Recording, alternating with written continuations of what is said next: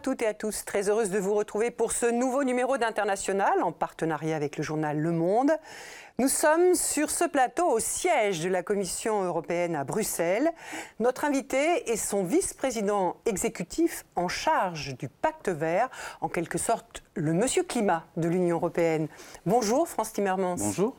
Merci d'avoir accepté de répondre à nos questions, à celles de Jean-Pierre Stroubans, correspondant du journal Le Monde, ici à Bruxelles.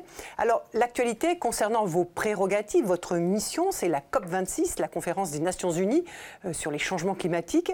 Elle se tient jusqu'au 12 novembre à Glasgow, au Royaume-Uni. 120 chefs d'État, 30 000 participants, le monde en quelque sorte, hein, au chevet de la planète, à l'heure des comptes aussi, six ans après les accords de Paris, euh, signés en 2015. Alors, cette conférence de Glasgow est-elle vraiment, comme le disent certains observateurs, celle de la dernière chance pour contenir le réchauffement climatique à 1,5 degré d'ici la fin du siècle? L'Europe son pacte vert dont vous avez la charge sont-ils à la hauteur des défis du changement climatique? Nous allons aborder ces questions avec vous, France Timmermans, dans quelques instants. Mais pour ouvrir cet entretien, un petit pas de côté avec notre instantané. Je vous propose un peu de musique, extrait d'une compilation de titres sélectionnés par vous-même et vos équipes à l'occasion de la COP26, publiée en ligne. On l'écoute.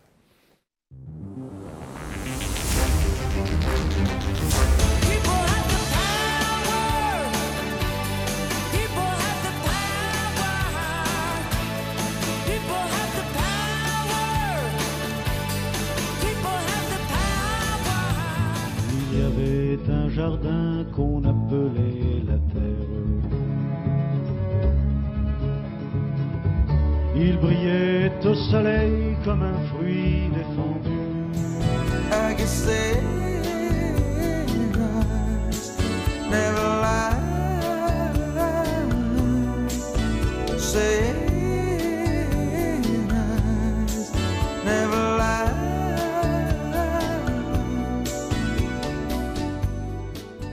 France pourquoi cette euh, liste de musique à l'occasion de la COP26 bah, Parce que ça fait rêver. Euh, ça fait rêver de faire quelque chose pour le climat, pour la planète.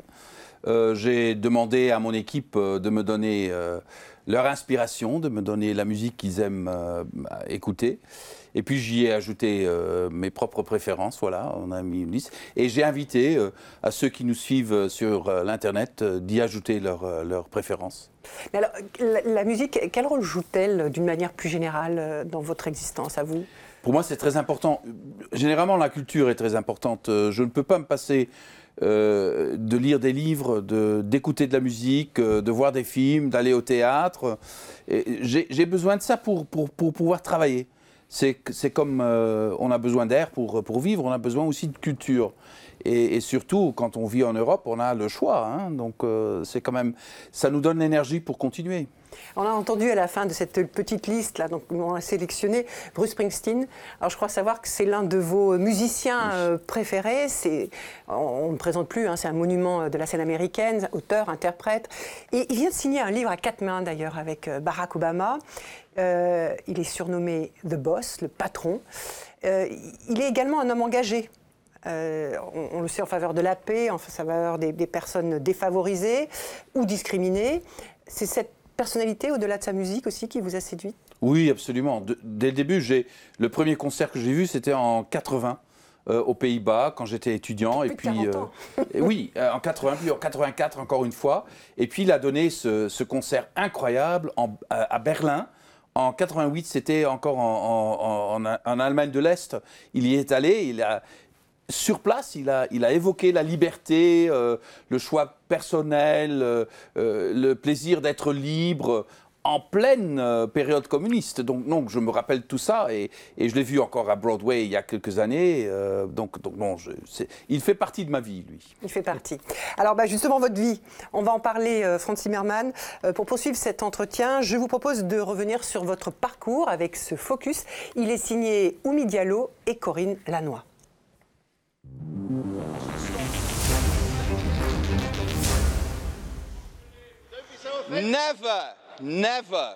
Ne vous laissez jamais, jamais intimider par les grandes gueules. Ne vous laissez pas intimider par les insultes. Merci beaucoup.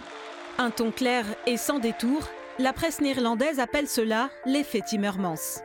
Face à la montée des populismes en Europe, votre style direct, alliant l'expérience à la proximité, fait mouche et les socialistes vous choisissent comme chef de file aux élections européennes de mai 2019 où vous créez la surprise. Le PVDA, Parti travailliste néerlandais, votre parti, remporte six sièges au Parlement européen.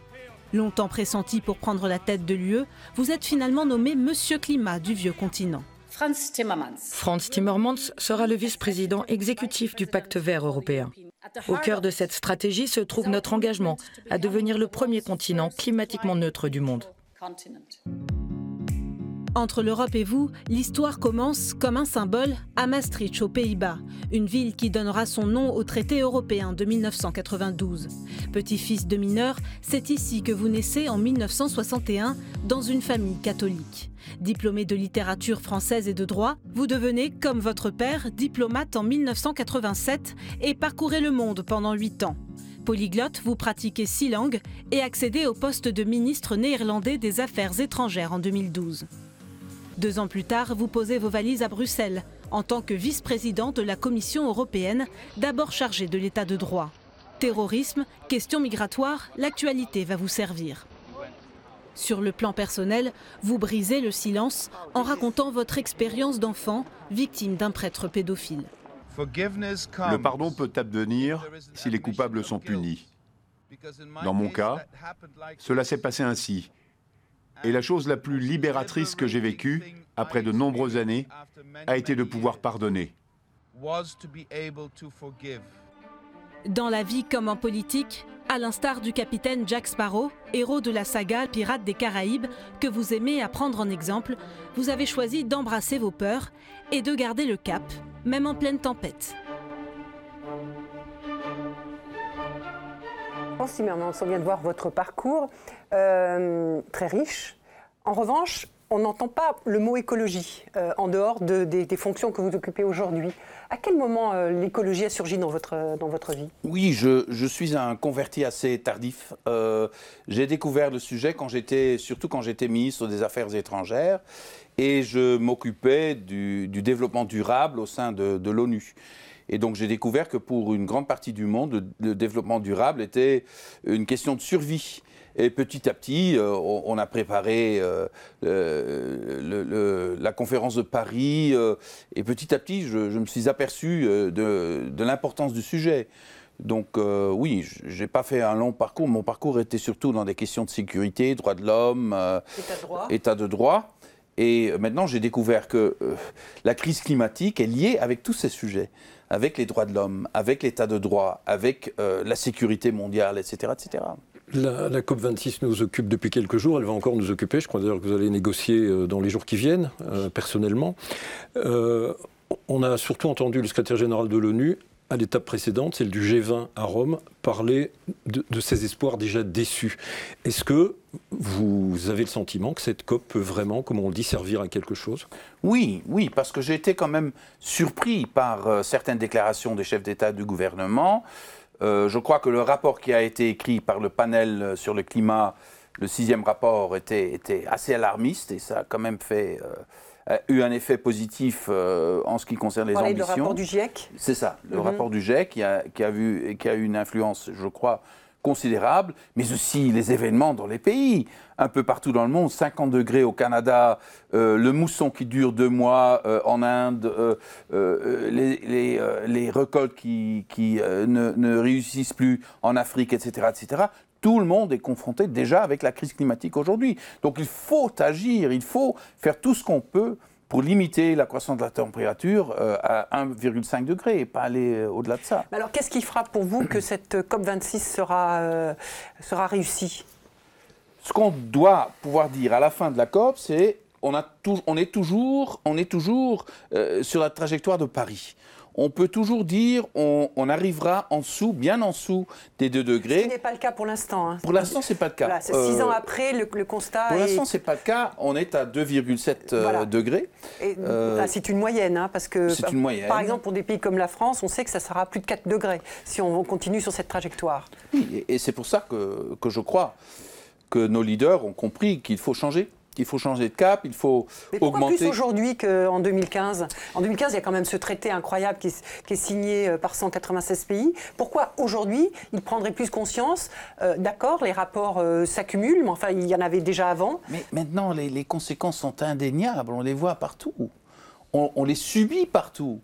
Euh, dans ce pays où nous sommes, les gens, les gens euh, ont été tués euh, par en la Belgique, pluie. avec en les Belgique. inondations l'été Euh, dernier. donc, Mm. donc, et, et là, je crois que tout le monde est maintenant conscient qu'on a une très grande responsabilité vis-à-vis de nos enfants, de nos petits-enfants, d'agir maintenant. Et, et je crois que ça a vraiment changé euh, l'attitude de, de pas mal de nos leaders. Et, et- et je suis assez positif. hein. On on n'arrivera pas à faire tout ce qu'il faut faire, mais on arrivera quand même à aller euh, dans le bon sens maintenant. À ce stade, il y a un accord, a priori sur la limitation du méthane, de la déforestation.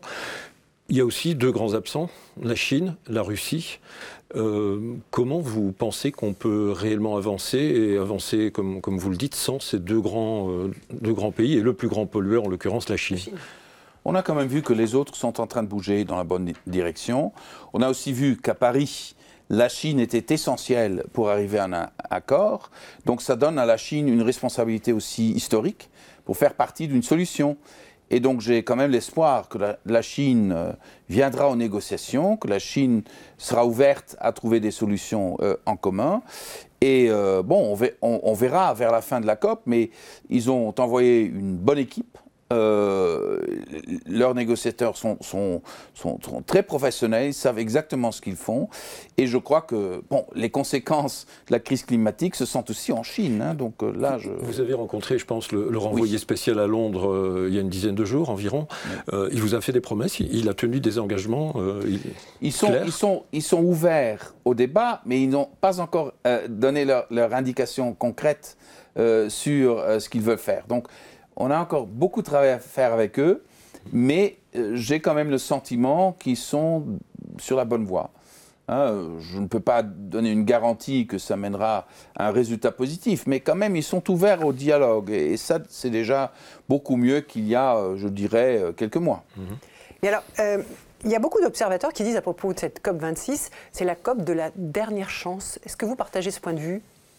Bon, c'est la COP la plus importante depuis Paris. Voilà, six ans après. Mais, mais moi, je ne crois pas dans ces déclarations de dernière chance. Euh, bien sûr, si on rate maintenant, si on rate complètement, c'est difficile à voir comment on peut encore sauver euh, l'accord de Paris.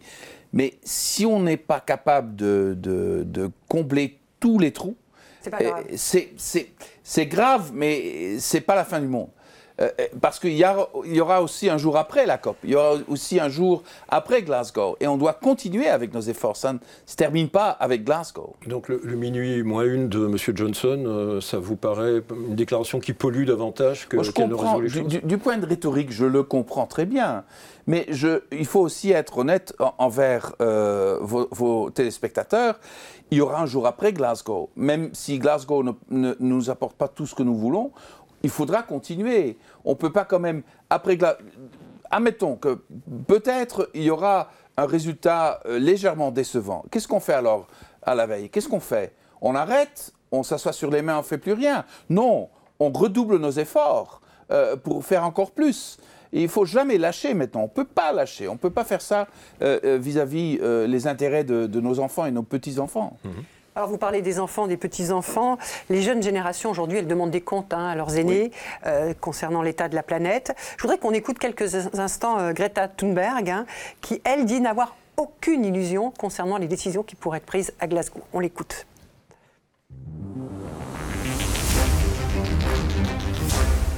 À l'intérieur de la COP, il n'y a que des politiciens et des gens au pouvoir qui font semblant de prendre notre avenir au sérieux, qui font semblant de prendre au sérieux le présent des gens qui sont déjà touchés aujourd'hui par la crise climatique.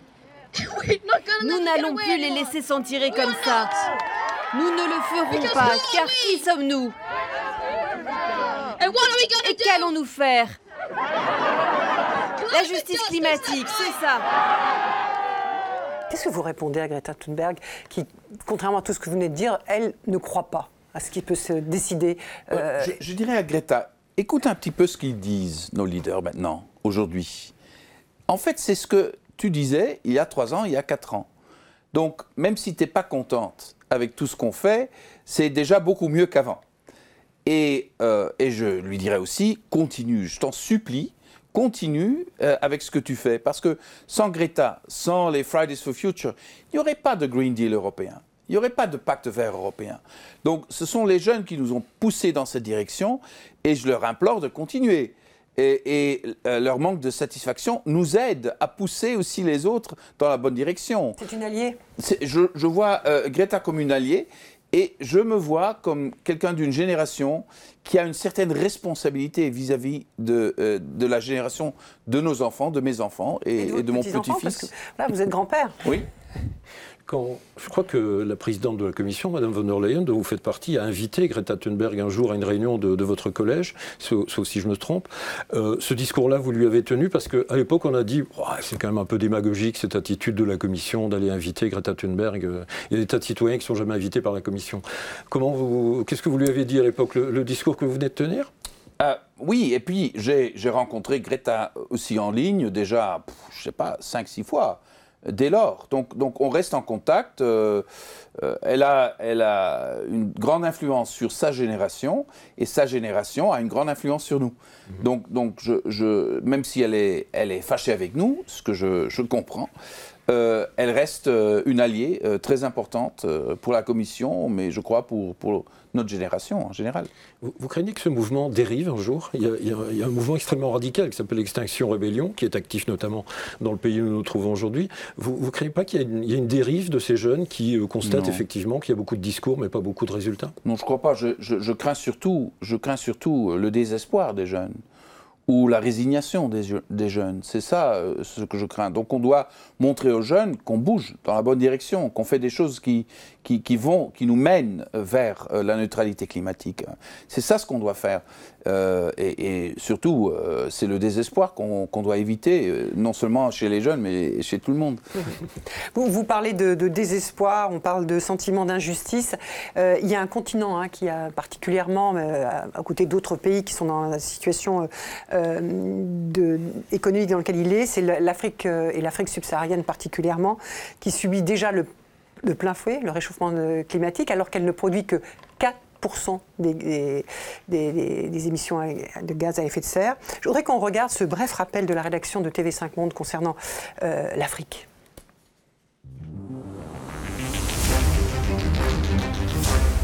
Continent le moins pollueur au monde, responsable d'à peine 4% du total des émissions de gaz à effet de serre, l'Afrique subit les pires effets du changement climatique. Sécheresse, Inondations extrêmes, fonte des glaciers, récoltes décimées par les criquets. Les phénomènes météorologiques violents s'y multiplient ces dernières années. En 2020, l'atmosphère s'est réchauffée plus vite en Afrique qu'ailleurs sur la planète, aggravant l'insécurité alimentaire, la pauvreté et les déplacements de population. Selon l'ONU, 118 millions d'Africains sont directement menacés par la crise climatique pour combler ou pour tenter d'atténuer ce que nous venons de voir. On a promis 100 milliards euh, aux pays concernés. C'était, je pense, à l'horizon 2023. Ces 100 milliards ne sont toujours pas réunis. La Commission euh, augmente sa part de ces 100 milliards. Les autres, euh, on attend. Est-ce que c'est pas la concrétisation de ce ce ce sur quoi nous vous interrogeons depuis le début, à savoir beaucoup de paroles, mais éventuellement des résultats, mais pas très concrets finalement? Oui, euh, mais on a toujours la possibilité d'arriver aux 100 milliards euh, et d'utiliser la COP euh, à Glasgow pour y arriver. Donc les projections sont maintenant qu'on y arrive en 2023, c'était promis pour 2020. donc on est trois, années trop tard. Euh, ce qu'on pourrait faire peut-être, c'est d'augmenter les contributions. Déjà, pas mal de pays ont annoncé cela. Et puis, valider toutes ces contributions. Et peut-être, on y arrivera l'année prochaine. C'est déjà mieux. Mais vous dites peut-être. Hein. Est-ce que c'est soutenable Peut-être parce que je ne vais pas, je vais pas, euh, je vais pas euh, tirer des conclusions avant la fin de la COP. mais je suis assez optimiste qu'on pourrait y arriver. mais deuxièmement, les 100 milliards, même si c'est euh, euh, un montant considérable, euh, ça ne va pas nous sauver. Hein. On a besoin de, centaines de milliards pour adresser le problème. Ce qu'on doit faire, en premier lieu, c'est d'aider ces pays en voie de développement de s'y adapter à la crise climatique telle qu'elle est déjà aujourd'hui. Et j'implore je, mes collègues à la COP d'utiliser une bonne partie des 100 milliards pour ce but. Non seulement pour réduire les émissions, mais surtout pour aider ces pays en voie de développement. Qui déjà les effets, les conséquences. Et nous, on a quand même moyen euh, de, financer ça nous-mêmes. Mais eux, ils n'ont pas ces moyens. Et euh, on parle d'Afrique maintenant, on pourrait aussi parler euh, des, îles en Caraïbes ou en Pacifique, des pays qui, qui, qui pourraient même disparaître complètement si on ne s'adapte pas.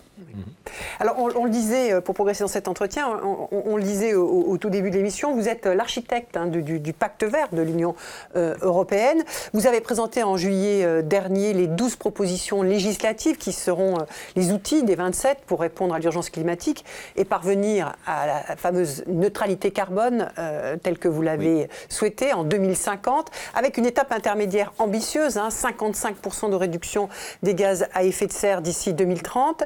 Alors, si j'ai utilisé le mot euh, ambitieuse, c'est parce que ces mesures ont été qualifiées euh, ambitieuses et elles font presque de l'Europe le, fer de lance hein, dans le monde de la lutte contre le réchauffement climatique. Mais pour l'instant, euh, ces résolutions, ce sont des engagements. Comment vous allez entraîner les 27 pays de l'Union dans cette voie, sachant que pour certains, c'est assez contradictoire avec leurs intérêts économiques immédiats? Ce sera difficile. On regarde euh, en direction de l'Est notamment. Oui, oui, oui, mais, mais, mais, mais, pas seulement dans l'Est. Pas seulement, parce que euh, la France, l'Allemagne aussi. Exactement, euh, ce sera difficile. mais, mais tous les États membres ont accepté une obligation légale, hein. c'est une loi maintenant, de réduire les émissions avec au moins 55% d'ici. C'est la loi climat. Donc on a une obligation légale. Et, là, les propositions qu'on a soumises nous aident d'y arriver. S'il y a des alternatives venant des États membres, je suis ouvert aux alternatives. Mais on ne peut pas changer notre but. Donc si vous avez des alternatives, chers pays membres, donnez-les et on verra. Mais moi, je crois qu'on a trouvé euh, un équilibre entre les intérêts des États membres et en même temps, euh, nous sommes en mesure de transformer notre économie, notre société pour euh, devenir indépendant du carbone. Voilà. Un des points de, ce, projet, c'est une taxe euh, ou un ajustement carbone euh, au de l'Europe. Donc on sanctionnerait euh, les produits importés qui sont fabriqués dans, des conditions, des normes environnementales moins exigeantes. Sur ce, ce plan-là, on voit qu'il y a une divergence entre deux grands acteurs de l'Europe, l'Allemagne et la France. on parlera tout à l'heure des pays de l'Est et de leurs propres revendications, mais est-ce que Comment vous, appréhendez ce type de problème? À savoir qu'on a, on a une décision et on sent bien que tant qu'elle n'est pas concrétisée, euh, on reste dans le flou. Et le jour où il faudra décider, on risque d'avoir une opposition entre euh, les, deux, les deux principaux pays de l'Union. Donc comment vous, vous, gérez ce genre de, de situation? Bah, Si on met euh, la seule manière de, de, de se défaire du carbone, c'est de mettre un prix sur le carbone. Si on met un prix sur le carbone, ça veut dire que ceux qui ne mettent pas de prix sur le carbone ont un avantage euh, euh, concurrentiel. Euh, et l'industrie européenne aurait intérêt, en principe, de quitter l'Europe pour aller produire ailleurs. Alors ça amènerait à une perte pour l'Europe et aucun gain pour le climat. Les délocalisations. Exactement. Donc il faut éviter cette délocalisation. C'est un problème auquel tout le monde doit faire face, pas uniquement l'Union européenne tous les pays qui mettront un prix sur le carbone seront confrontés avec ce phénomène. Donc, euh, si les autres pays vont dans la même direction que l'Union européenne, et on le sait déjà, les États-Unis le feront, le Japon le fera, euh, le Canada, etc., tous ces pays font la même chose. Il n'y aura pas d'ajustement carbone pour eux? On verra par, secteur par secteur, mais si tout le monde va dans la même direction, il n'y a pas besoin d'ajuster aux frontières. Mais si autres ne le font pas, pour ces pays, on aura quand même intérêt à créer euh, euh, un ajustement aux frontières. Mais non seulement l'Union européenne devra le faire, aussi ces autres pays. Ils, ils, auront peut-être une autre manière de le faire, mais tout le monde sera confronté par ce défi. Donc je suis assez, assez, calme là-dessus. Je crois qu'on trouvera une solution mhm. qui s'appliquera pas uniquement à l'Union européenne, mais aussi euh, euh, aux autres économies qui, font, qui vont dans, le, dans, le, euh, dans la même trajectoire. C'est la question du leadership. C'est ça. ça. Alors, il y a, hum, on, parlait de cette taxe et d'ajustement carbone aux portes de, l'Europe. Il y a une autre mesure qui fait débat, et débat d'ailleurs entre même, encore une fois, entre l'Allemagne, la France, etc. C'est ce second marché carbone que vous souhaitez instaurer à partir de 2026 et qui va concerner, lui, les transports routiers, le chauffage. La France a très très peur que ça se retrouve, euh, que ce soit en fait une sanction pour les consommateurs, euh, avec l'augmentation du coût du chauffage, etc. Euh, et donc que ça crée de l'injustice sociale. Qu'est-ce que, comment vous allez faire là, pareillement? Parce que c'est. Oui. Bon, en général, je dis très clairement, si notre programme crée une injustice sociale, le programme n'existera plus. Donc cette transition sera juste ou elle ne sera pas. Et donc il faut assurer que ceux qui sont euh, en danger de tomber dans une pauvreté énergétique sont récompensés. Et c'est pour ça qu'on a divisé un système. Il faut réduire les émissions dans le transport, parce que les émissions dans le transport sont en train de, croître. Il faut, il faut améliorer euh, la prestation énergétique de nos bâtiments parce que ça va pas dans la bonne direction. Donc il faut imposer un coût sur l'énergie, mais on l'impose sur les producteurs de l'énergie. Et bon, tout le monde me dira, mais oui, ce coût sera alors ensuite euh, relié vers les consommateurs. Oui, mais alors les revenus qu'on aura euh, de, cette, de ce système, une partie de ces revenus pourrait être mise à la disposition des États membres pour récompenser les citoyens qui seraient affectés par cette, euh, par cette euh, euh, mesure. Et, quand même, tout le monde me dit toujours eh oui, mais les gilets jaunes. Mais le ah ben problème des, vous l'avez dit, alors. Mais le problème, de la. le problème des gilets jaunes, c'est qu'on a imposé une taxation sans compensation pour les citoyens qui étaient touchés par ça euh, parce qu'ils avaient besoin de leur voiture pour aller au travail, etc. C'était une mauvaise mesure de la France. Et maintenant, maintenant on peut compenser nos citoyens par ce moyen. Si vous avez, j'ai dit aux États membres, si, ça ne vous plaît pas, si vous avez des alternatives qui aussi mènent à la réduction des émissions dans les transports et à une amélioration des, des performances énergétiques de nos bâtiments, donnez-les parce que je serai le premier à les accepter. Mais je ne vois pas d'alternative qui nous donne la possibilité de compenser euh, euh, nos citoyens et surtout ceux euh, qui sont en danger de tomber dans, la pauvreté énergétique. Monsieur Timmermans, vous, vous, parlez des gilets jaunes, laissons-les de côté.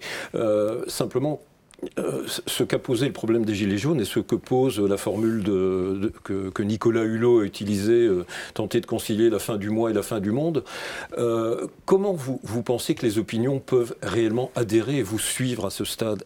Beaucoup de gens que, autour de nous, il suffit de les interroger, ont le sentiment qu'ils voient ça comme une contrainte, quelque chose de très difficile qu'ils ne pourront pas assumer financièrement pour une bonne partie d'entre eux. Comment, quelle stratégie peut-on développer pour, pour éviter cela? Moi, je crois, premièrement, il faut démontrer avec des faits qu'on est capable de compenser euh, euh, nos citoyens qui en ont besoin. Ça, c'est le premier élément essentiel de nos mesures. Deuxièmement, il faut aussi clarifier pour nos citoyens ce qui se passe quand on, ne fait rien du tout. Parce que trop de gens ont l'impression, bon, laissons ça euh, comme c'est et je ne subirai pas les conséquences du, changement climatique. Mais qui souffrira le plus? Quand la crise climatique n'est plus sous contrôle. Ce sont les gens qui n'ont pas moyen de se déplacer vers... Euh, les riches, ils trouveront toujours une solution pour eux-mêmes. Mais ceux qui ne sont pas riches, où est-ce qu'ils vont euh, quand, ça continue comme ça? Où est-ce qu'ils vont quand il y, aura des places euh, sur cette planète où on ne peut plus vivre parce qu'il fait trop chaud? Où est-ce qu'ils vont quand on n'a plus de, nourriture? Où est-ce qu'ils vont si nos enfants doivent mener des guerres pour trouver de l'eau ou pour trouver de, la nourriture mmh. Donc il faut comparer la transition avec la non-transition et les coûts de la transition avec les coûts de la non-transition. Si on fait ça, je crois que nos citoyens verront euh, que, c'est dans leur intérêt que nous devons faire cette transition et on, euh, devrait la faire au plus vite possible. les prix euh, d'énergie maintenant, c'est un témoignage de ça, parce que un Green Deal, un, pacte vert conclu il y a cinq ans, aurait déjà eu des effets que maintenant on n'aurait pas à la crise, de, oui. l'augmentation du prix de l'énergie hein, qui préoccupe beaucoup euh, euh, les États. Mais vous dites qu'il faut compenser. Euh, je sais que dans les ambitions que vous vous êtes données dans ces 12 propositions, il y a la création d'un fonds social pour le climat à hauteur de 72 milliards de dollars sur 7 ans. D'euros, pardon. 72 milliards d'euros sur 7 ans, mais à partager pour les 27 pays. Est-ce que ça, est-ce que ça déjà, vous ne manquez pas d'ambition euh, en créant un fonds, euh, un fonds à, ce niveau-là? Bah, est-ce, que, C'est ça, le montant du fonds, c'est à négocier avec euh, le Parlement européen et les États membres. Hein. Ça dépend du pourcentage des revenus du système qu'on, introduit. Hein. Le pourcentage peut, aussi être plus haut. Et alors, il y aura plus, plus d'argent. Deuxièmement, dans le domaine énergétique, les États membres ont déjà pas mal d'instruments. Parce que ce sont, le domaine énergétique, c'est un domaine avec, avec beaucoup de taxation. Et ça donne déjà aux États membres un instrument pour réduire, augmenter, pour compenser, etc., etc. On ajoute un instrument supplémentaire qui donne la possibilité aux États membres d'assurer que leurs citoyens ne sont pas touchés trop fort par ce changement. Alors, oui, peut-être changement, puisqu'un euh, autre exemple concret, hein, dans les propositions, il y a la fin de, des voitures à moteur thermique mhm. euh, pour 2035. Euh, mais alors, prenons juste l'exemple de la France peut-être, selon les, professionnels de cette filière, aujourd'hui je crois qu'il y a 400 000 personnes qui travaillent dans l'industrie automobile en France. la fin du moteur thermique, c'est 100 000 emplois en moins Qu'est-ce que vous dites à, ces salariés de ce secteur qui, se, qui sont extrêmement inquiets sur euh, la disparition peut-être de, leur, euh, de leurs emplois? L'introduction de, de l'économie euh, soutenable, ça nous amène au moins 2 millions d'emplois supplémentaires. Donc le problème, ce n'est pas le nombre d'emplois. Le problème, c'est est-ce que, est que nos travailleurs dans ce secteur ont moyen d'apprendre un emploi qui est euh, du, au moins du même niveau, euh, donnant un salaire au moins, au moins du même niveau. Ça, c'est notre, c'est, notre engagement. Je On sais doit bien, y M. Timmermans, mais vous avez bien vu les grandes transformations économiques, les révolutions euh, technologiques, etc. On peut penser à la sidérurgie, même en Europe, hein, pas seulement en France, même ici en Belgique. elle a laissé quand même, cette, l'évolution a laissé beaucoup de, de, salariés sur le carreau, en fait. Oui, mais maintenant, on a les moyens de le faire, hein, parce qu'on a mobilisé pas, moi, pas pas mal de moyens euh, pour sortir de la crise créée par, euh, par la pandémie. Deuxièmement, le développement démographique de l'Europe nous donne la possibilité euh, d'assurer un emploi presque pour tout le monde. si on est au chômage, c'est parce qu'on n'a pas les moyens, on n'a pas l'éducation, on n'a pas eu la, la, formation pour prendre cet emploi. Donc notre responsabilité, c'est de donner la formation, d'assurer une formation, et c'est pas uniquement un enjeu pour euh, les autorités publiques, c'est un enjeu énorme pour notre industrie qui aura besoin de tout le monde pour fonctionner dans le futur. À ce stade, je crois que le, bouquet énergétique de l'Union européenne euh, pour les, combustibles fossiles doit avoisiner les 70%. Euh, est-ce qu'on peut réellement penser que dans 30 ans, on sera passé euh, au renouvelable. Euh, et cette industrie pétrolière, qui est par ailleurs l'une des plus polluantes, pour l'instant, il n'y a, pas, a pas de limitation de son plafond de production. Donc euh, là aussi, sur, ce domaine très, très concret, très évident et très compréhensible pour beaucoup de monde, vous pensez réellement qu'on peut y arriver? Si on, si on voit les mouvements dans les, dans les milieux financiers, déjà, les grands, les grands milieux financiers déjà annoncent c'est une révolution industrielle comparable à celle du 19e siècle et allant beaucoup plus vite. Donc déjà, on voit une réorientation des investissements. Aujourd'hui, le Fonds monétaire international a calculé qu'on euh, investit encore 11 millions de dollars par minute dans le secteur euh, euh, énergétique traditionnel. Il faut changer ça. Et on a besoin de faire ça à grande vitesse je, comprends complètement euh, vos doutes et que vous dites est-ce qu'on peut faire ça avec cette vitesse? Moi je dis oui c'est possible. Ça sera très dur, mais c'est possible parce qu'il y a une demande incroyable pour l'énergie renouvelable. On a les technologies, on a même le financement. Ce qu'on doit, faire, c'est de trouver la volonté politique de le faire. C'est une question de volonté politique.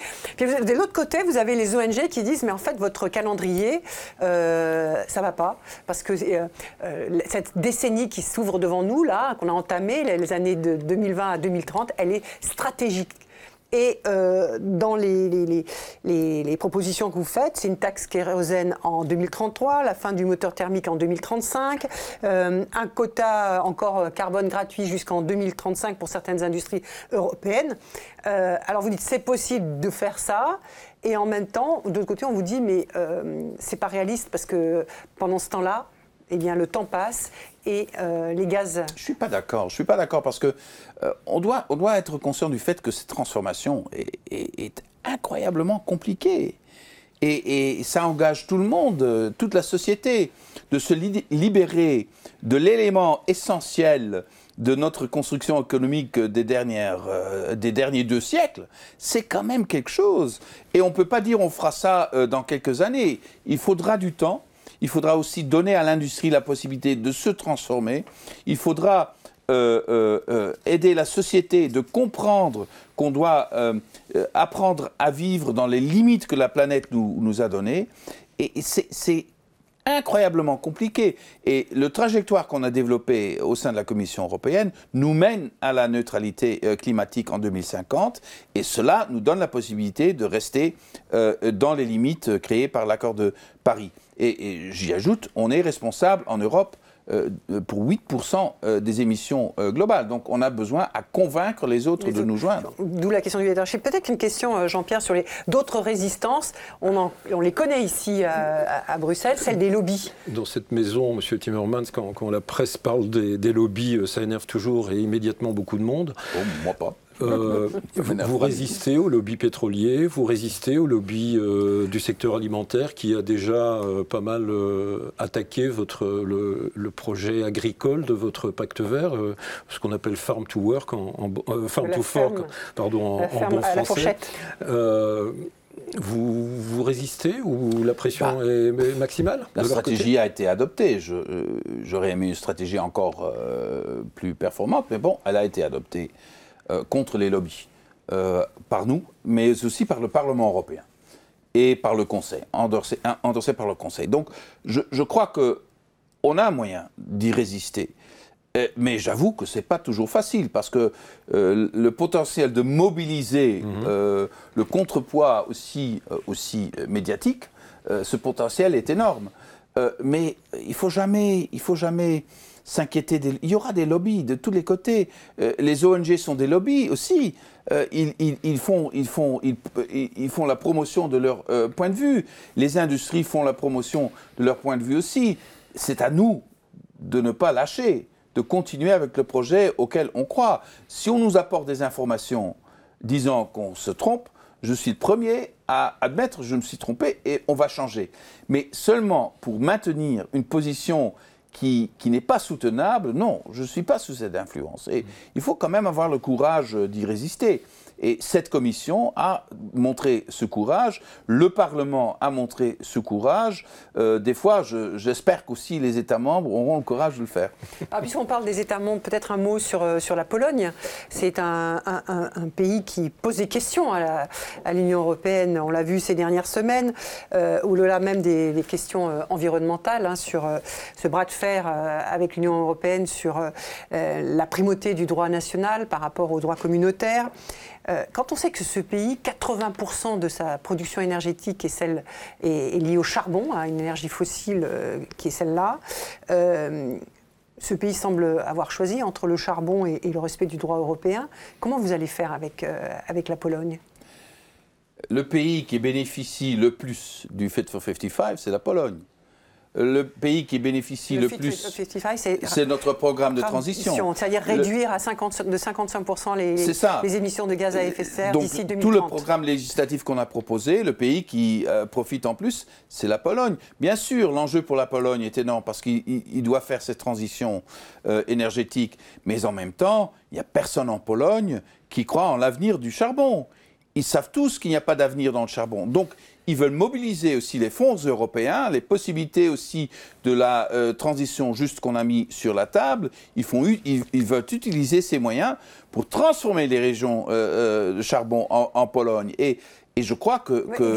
quand même, là, je crois que c'était en juillet dernier, ils ont prolongé une mine qui posait problème d'ailleurs avec la Tchéquie, etc., et d'autres pays. Ils ont prolongé des droits d'exploitation de cette, de cette mine au-delà des années de 2040, 2045.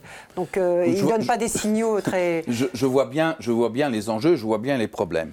Mais je reste optimiste parce que ce pays, ce pays surprendra tout le monde parce que c'est un pays capable de transformation rapide. Ils l'ont montré après 89, euh, après la chute du communisme.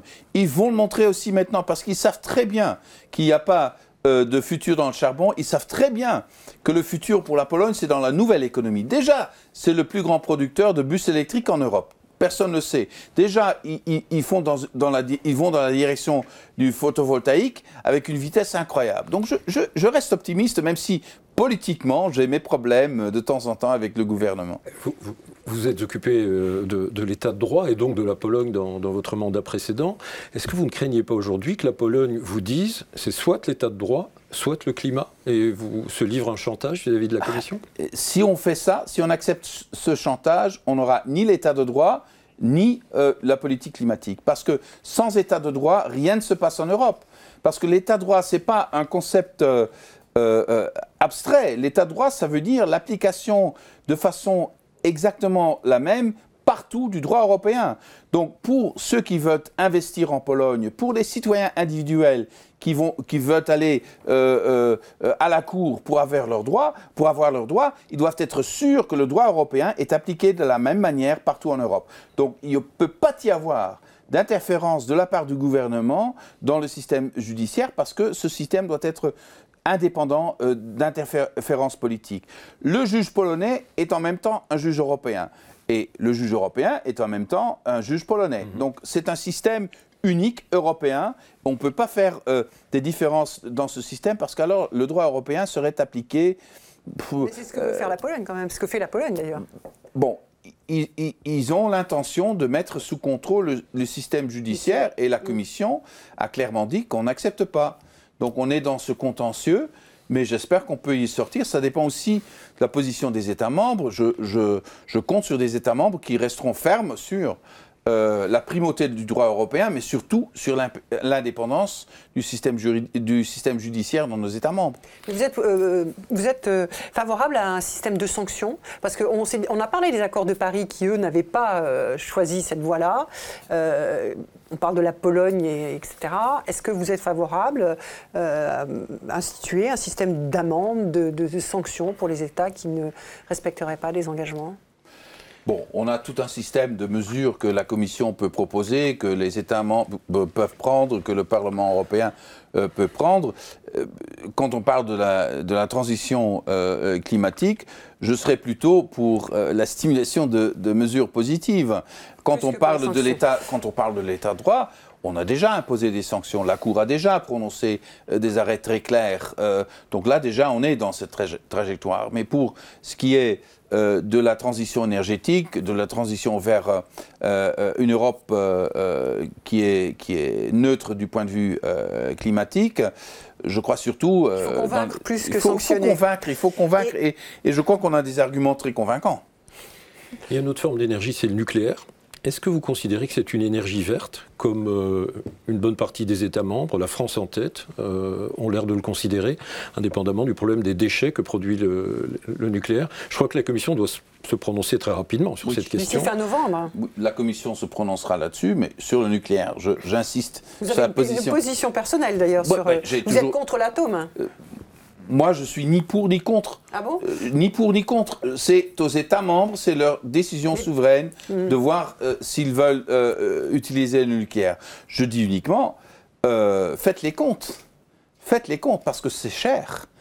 C'est cher et vous avez le problème des déchets, vous avez le problème de, de, la sécurité, mais surtout vous avez les problèmes de l'investissement parce que le renouvelable, ça devient de plus en... Vous n'y êtes pas favorable, donc Non, moi, je ne serais pas... Moi, je ferais mes comptes, je ferai mes comptes, et si je vois combien ça coûte euh, d'investir dans le renouvelable, ça coûte très peu si on compare ça avec le nucléaire.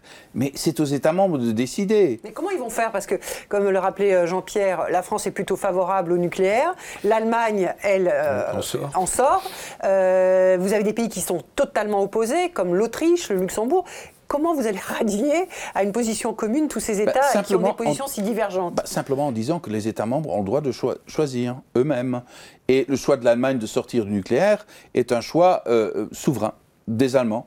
Le choix de la France de continuer avec le nucléaire, c'est le choix souverain de la France. Euh, l'avantage du nucléaire, bien sûr, c'est qu'il n'y a pas d'émissions. Donc, euh, pour euh, la crise climatique, euh, c'est bien. mais il y a aussi des inconvénients avec, les déchets, avec le, prix que, ça, que ça coûte. Alors, il se pose peut-être un, problème qui est un problème géostratégique, et vous avez été ministre des Affaires étrangères. Ce bouleversement que l'Europe espère enclencher, ça va, ça va compliqué ou ça va en tout cas modifier profondément les relations qu'on peut avoir avec les grands fournisseurs que sont la Russie, les États du Golfe pour le moment, en matière de gaz par exemple.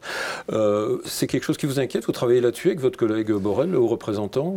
Ça se prépare? Écoutez, c'est comme, comme l'a aussi dit le, président Biden, euh, c'est un enjeu géostratégique, euh, la crise climatique et notre réponse sur la crise climatique. Et on est en pleine révolution industrielle toutes les révolutions industrielles mènent à un changement des rapports euh, au, niveau, à l'échelle internationale, mais aussi au niveau des sociétés individuelles. Donc on est parti pour une période de transition, de transformation fondamentale. Fondamentale. Et il faut s'y préparer. Avec des turbulences. Avec des turbulences. Ça, ça, mènera toujours à des turbulences. Euh, c'est logique parce qu'il y a de nouvelles technologies qui arrivent, il y a une indépendance du fossile qui arrivera, ce que, ce que ça crée un enjeu incroyable pour les producteurs du fossile qui doivent repenser leur économie et leur société euh, encore, encore plus que nous. Donc il y aura des euh, turbulences incroyables à l'échelle mondiale. Puis on ne parle même pas euh, des différences démographiques. On a parlé de l'Afrique, l'Afrique qui, avec une croissance démographique incroyable dans les années qui viennent, l'Europe qui aura une, constante démographique. Hein, on ne sera pas dans les mêmes. Plutôt vieillissante, oui. oui. Et on est, on est lié à ce continent africain. On doit mm. trouver des solutions en commun avec les Africains. Si on n'y réussit pas, l'Europe n'aura pas de futur où on est maître de nos propres destins. Mm-hmm. Euh, vous parlez de, ce, on a parlé de ce, modèle euh, euh, et de ce leadership de, l'Europe avec ce pacte vert. Est-ce que c'est un, un, modèle qui peut s'exporter et qui est applicable. On voit bien, il est conçu quand même en fonction de, de mode de consommation, de production, d'habitat, etc. Est-ce que vous pensez qu'il est euh, exportable euh, Est-ce qu'il a été conçu comme ça d'ailleurs? Oui, oui, parce que je crois que tous les, tous les pays qui veulent arriver à la neutralité euh, climatique ou à la neutralité carbone doivent développer un programme très concret. Ça se passe par des transformations très concrètes. Et nous, on donne l'exemple pour les secteurs, pour le secteur énergétique, pour l'automobile, pour l'acier, etc., pour l'agriculture, etc., etc. Et il n'y a pas pays au monde qui peut échapper à cette analyse. Et peut-être notre exemple peut, peut, aider à trouver des solutions pour eux aussi. Il nous reste quelques minutes. Euh, on arrive presque au terme de cet entretien très riche. Euh, Monsieur Timmermans, euh, il y a dans, dans, le paysage politique européen aujourd'hui un, un courant radical, conservateur, populiste qui remet en cause euh, pour une partie de, du sujet le, problème du réchauffement climatique, qui propose euh, des mesures à caractère populiste euh, que, que, vous connaissiez mieux que moi. Été le cas de l'administration Trump et l'Europe respire pendant quatre ans, elle espère respirer du moins, avant peut-être une autre étape compliquée.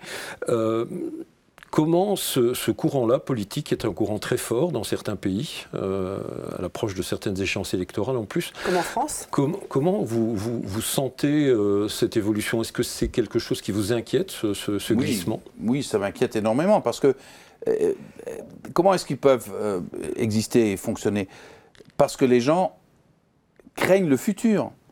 Si on donne aux gens l'envie du futur, l'optimisme du futur, si on retrouve euh, euh, en France l'esprit des, des 30 glorieuses, hein, si on retrouve l'esprit où on dit j'investis, pas pour moi-même, mais pour mes enfants et, pour mes petits-enfants, si on retrouve cet esprit, alors ceux qui nous proposent un futur basé sur, sur un passé mythique qui d'ailleurs n'a jamais eu lieu, perdent leur argument. Il faut retrouver le plaisir du futur. Il faut retrouver le plaisir de développer un futur meilleur pour nos enfants et nos petits-enfants, comme l'ont fait nos grands-parents après la Deuxième Guerre mondiale l'investissement qu'ils ont fait dans la société, ils savaient très bien que ce n'était pas pour eux-mêmes, mais pour leurs enfants et pour leurs petits-enfants. Il faut retrouver cet esprit. il faut recréer. II, euh, c'est ce qu'elle a dit au début de la. Il faut retrouver euh, l'esprit des Trente Glorieuses en France. Alors, il faut retrouver l'esprit, mais il n'empêche que les personnes qui développent euh, ces théories, ces idéologies,